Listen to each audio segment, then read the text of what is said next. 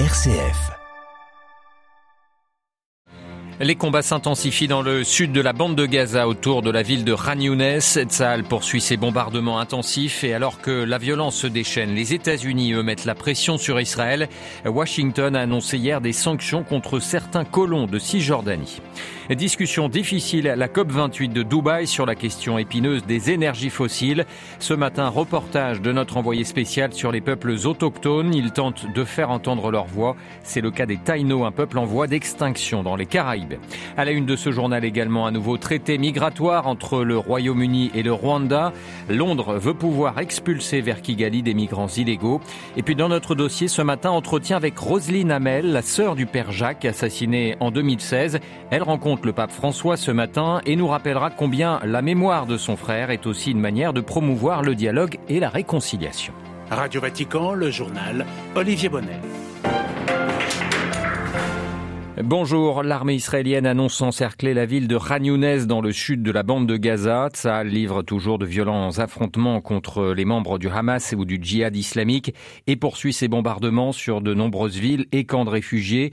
Outre les morts, plus de 7000 personnes seraient portées disparues selon le ministère palestinien de la Santé, leur corps étant le plus souvent enfouis sous les décombres de leur maison. On fait le point avec notre correspondante Valérie Ferrand. Deux mois après le début des bombardements israéliens massifs contre les populations civiles de la bande de Gaza, des quartiers entiers, des villes et des camps de réfugiés ont été totalement rasés et près de deux tiers des maisons et des immeubles ont été rendus inhabitables, laissant de plus en plus de familles à la rue. La politique israélienne de priver 2 200 000 hommes, femmes et enfants d'eau, de vivres, de médicaments et d'électricité accentue les risques de famine alors que les maladies infectieuses sont en train de se propager, avec notamment 44 000 cas d'enfants de moins de 5 ans atteints de diarrhée. Israël poursuit parallèlement sa guerre contre les hôpitaux, qui restent soumis à des bombardements intensifs tout autour de leurs locaux. Certains sont encerclés par les chars et risquent à chaque instant d'être pris d'assaut par les soldats, mettant à chaque fois en danger la vie de centaines de blessés et de milliers de familles déplacées venues se réfugier dans ces derniers remparts de la protection de la vie, désignés comme cible militaire par Israël. Jérusalem, Valérie Ferron, Radio Vatican. Et selon les Nations Unies, l'aide humanitaire n'est pratiquement plus distribuée à Khan Quelques camions peuvent encore pénétrer dans l'enclave palestinienne depuis le point de passage de Rafah, en quantité néanmoins insuffisante pour les populations civiles. La violence qui se poursuit également en Cisjordanie. Hier, un Palestinien a été tué lors d'une opération de l'armée israélienne non loin de la ville de Jénine. Depuis deux mois, les exactions contre la population palestinienne sont quotidiennes, celles des forces armées ou de la police israélienne, mais aussi celle des colons qui n'hésitent pas à se faire justice eux-mêmes. Hier, les États-Unis ont tapé du poing sur la table pour tenter d'enrayer ces violences. Washington a annoncé des sanctions contre ces colons. Loïc Laurie. Depuis un mois, selon les Nations Unies, au moins 244 Palestiniens ont été tués en Cisjordanie occupée par l'armée ou par des colons israéliens. C'est pour tenter d'enrayer ces violences qui ont gagné en intensité depuis le début de la guerre entre Israël et le Hamas que Washington annonce des restrictions de visa contre les personnes concernées sans préciser leur nombre. Dans un communiqué, le secrétaire d'État américain dénonce ceux, dit-il, qui contribuent à saper la paix, la sécurité ou la stabilité en Cisjordanie Jeudi dernier, en déplacement dans la région, il avait appelé le Premier ministre israélien Benjamin Netanyahou à faire traduire en justice les colons extrémistes. Reste que depuis le début de la guerre, les États-Unis n'ont pas fait preuve d'une grande sévérité vis-à-vis de leur allié israélien, notamment à l'égard de leur bombardement meurtrier sur Gaza. Deux mois après le début du conflit et alors que Washington n'a toujours pas appelé à un cessez-le-feu, ces sanctions ont des airs de pis-aller. New York le Radio Vatican. La secrétaire américaine au Trésor, Janet Yellen, en tournée au Mexique au menu de ses entretiens les relations commerciales entre Washington et Mexico, mais aussi la lutte contre le trafic de fentanyl, cet opiacé très puissant qui fait des ravages dans la population américaine. Au Pérou, la Cour constitutionnelle ordonne la libération immédiate de l'ancien président Alberto Fujimori. En poste de 1990 à 2000, il avait été condamné en 2009 à 25 ans de prison pour corruption et crimes contre l'humanité. Âgé de 80 ans, Alberto Fujimori souffrirait de plusieurs problèmes de santé selon ses avocats. Une menace directe pour l'intégrité territoriale, la souveraineté et l'indépendance, ce sont les mots du président du Guyana après ce qu'il considère comme une volonté d'annexion de son voisin, le Venezuela. Dimanche, Caracas organisait un référendum pour intégrer à son territoire l'Essequibo, une riche province pétrolifère sous administration guyanaise. Hier, Nicolas Maduro a ordonné à la principale compagnie pétrolière de son pays d'accorder des licences d'exploitation d'hydrocarbures dans cette région. Les négociations se poursuivent à la COP 28 de Dubaï sur le climat et elles sont bien difficiles avec au cœur des enjeux de la réduction des énergies fossiles. La première ébauche de texte final, final inquiète de nombreux observateurs et ONG. Il y a trop peu de progrès, s'inquiète la DDP, une plateforme qui recense les projets de décarbonation dans le monde. Cette COP de Dubaï est néanmoins l'occasion de mettre la lumière sur de nombreuses initiatives locales et le sort des populations les plus affectées par les changements climatiques. C'est le cas des autochtones, courtisés par les journalistes, mais parfois mis à l'écart sur l'immense site de l'exposition universelle. Le reportage de notre envoyé spécial à Dubaï, Marine Henriot. Une ligne de crayon qui traverse son visage, des habits traditionnels et surtout un air déterminé. Curie Rodriguez est Téno, un peuple autochtone des Caraïbes. Elle est là pour sa survie. I'm here because my people um, have gone mon peuple est proche de l'extinction, presque éteint. En venant ici, je représente des milliers d'ancêtres, des milliers de peuples autochtones qui n'ont pas survécu. Notre seule présence fait bouger les choses. À ses côtés, Gloria Ushiva. Elle vient de la région de Pastaza, dans l'est de l'Équateur, une province entièrement recouverte par la forêt amazonienne qui abrite aujourd'hui une communauté téno. Les changements climatiques bouleversent directement son mode de vie. Il pleut tous les jours et la rivière grossit, mais il n'y a plus rien à pêcher ni à chasser. Donc maintenant, il n'y a plus de marché pour acheter de la nourriture. Dans tous les Caraïbes et l'Amérique du Sud, les Ténos, qui occupaient une partie des terres avant l'arrivée des Européens au XVe siècle, sont en première ligne face aux inondations, à la sécheresse. Pourtant, sur le site immense de la COP de Dubaï, ils peinent à se faire entendre, nous dit Curie Rodriguez. Je ne me sens pas du tout écoutée. Déjà, tout à l'heure, la sécurité a confisqué nos instruments. On ne nous laisse pas jouer de nos tambours qui, pour nous, sont une médecine. On ne veut pas que l'on soit ici car nous, les peuples indigènes, sommes des médicaments pour la terre. Les Ténofs ont été déclarés éteints au XVIe siècle. Aujourd'hui, il n'existe pas de chiffre officiel sur leur nombre.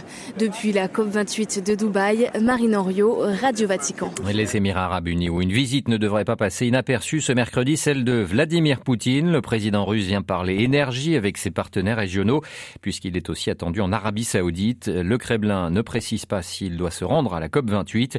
Demain jeudi, c'est le président iranien Ibrahim Raisi, lui aussi isolé sur la scène internationale, qui se rendra à Moscou pour une rencontre avec le maître du Kremlin. Un nouveau traité signé entre le Royaume-Uni et le Rwanda. Le ministre britannique de l'Intérieur a rencontré son homologue hier à Kigali. Un pacte entre les deux pays qui vise à répondre aux critiques de la Cour suprême qui avait jugé illégal le précédent traité, estimant le régime rwandais peu sûr pourrait accueillir des demandeurs d'asile expulsés du Royaume-Uni. À la peine dans les sondages, les conservateurs britanniques au pouvoir depuis 13 ans font de la réduction du solde migratoire un chantier prioritaire en vue des prochaines législatives. À Londres, Jean Jaffré. Après la décision de la Cour suprême, le nouveau ministre de l'Intérieur, James Cleverly, avait annoncé qu'un traité juridiquement plus contraignant serait signé avec Kigali pour apporter des garanties sur le sort des migrants arrivés illégalement et expulsés vers le Rwanda, où devrait être traité leur dossier de demande d'asile.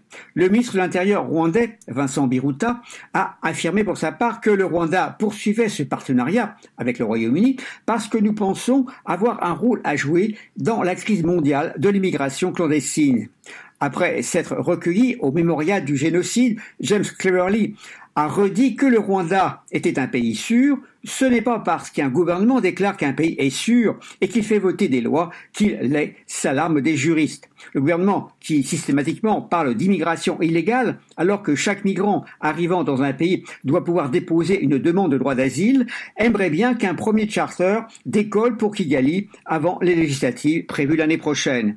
Un projet coûteux, 140 000 livres par personne expulsée, et dont le caractère dissuasif est contesté. Long, Jean Jaffré, Radio Vatican. Et puis le Mali et le Niger rétablissent la double imposition avec la France. Les deux pays ont signé un communiqué hier dans lequel ils dénoncent les conventions signées respectivement par leurs deux pays avec Paris. Signées il y a une cinquantaine d'années, ces conventions fiscales régissent notamment les règles d'imposition sur les revenus ou la succession.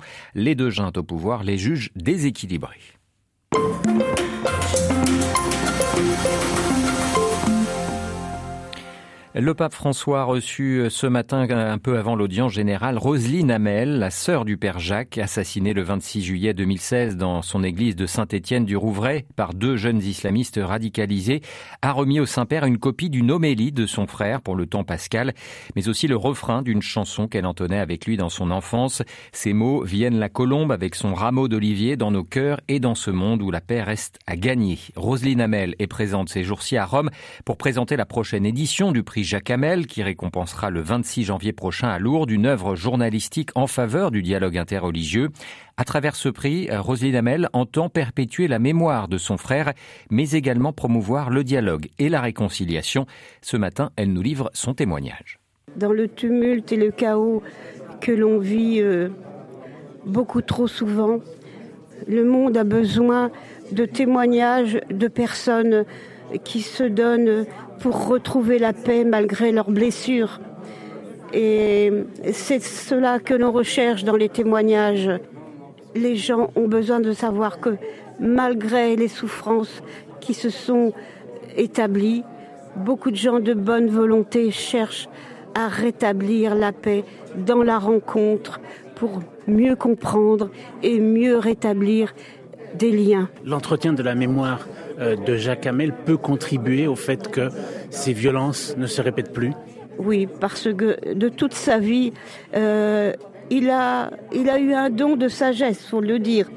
Parce que tout jeune, moi, j'assistais à son évolution de son adolescence, de sa confrontation avec euh, le tumulte familial hein, et aussi des désagréments sur son futur dans son sacerdoce du genre euh, son rêve c'était de père blanc et il a dû euh, renoncer parce qu'il n'avait pas la santé pour aller dans ces pays-là.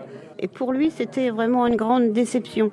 Et donc tout au long de sa vie, dès sa plus jeune enfance, il a fait face à cette, cette tumulte d'émotions négatives où dans le silence, dans l'abnégation et dans la recherche de la compréhension, et il gardait son équilibre. Votre frère, vous l'avez dit, a consacré son sacerdoce à défendre la cause de la paix. Il y a aujourd'hui ce, prix qui continue sur, euh, sur ce chemin. Et vous-même, bien que la douleur de la perte de votre frère ne s'éteindra jamais, vous-même, vous avez fait une démarche de réconciliation avec la mère de son assassin. Alors la rencontre avec Madame Kermiche, ce fut le chemin que je cherchais pour donner un sens à ma vie. Sinon, euh, une telle violence en tant que victime collatérale, quand on était sur place, au pied de l'église pratiquement, et que d'un seul coup, on nous dit, ben non, il ne reviendra pas. Non seulement il est mort, mais il est mort avec euh, toute cette méchanceté inhumaine.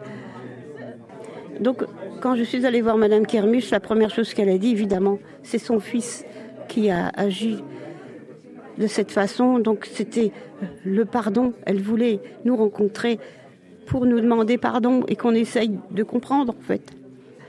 On a partagé tout de suite cette douleur qui avait un sens différent. Mais oui, c'est vrai que cette maman a une souffrance accablante puisque elle me disait, vous comprenez, mon enfant, la chair de ma chair. J'ai dû appeler les gendarmes pour qu'ils le rattrapent et qu'ils le mettent en prison parce que je pouvais plus gérer. Et là-dessus, quand j'ai appris comment il vivait en prison auprès d'un adulte radicalisé, on l'a fait sortir, on a payé des avocats. Et pourquoi faire? Il a tué un, un, religieux, il a été assassiné un homme, en plus un religieux. Donc elle a ce manteau de culpabilité tout le temps, tout le temps, tout le temps en plus de la douleur d'avoir perdu son fils.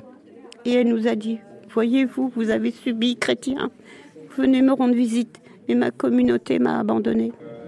Et voilà, j'ai ressenti cette douleur accablante que je partage avec elle aussi souvent que je peux. Au micro de Jean-Charles Puzolu, Roselyne Hamel, la sœur du père Jacques, était ce matin l'invitée de Radio Vatican. Un entretien à retrouver sur vaticanews.va.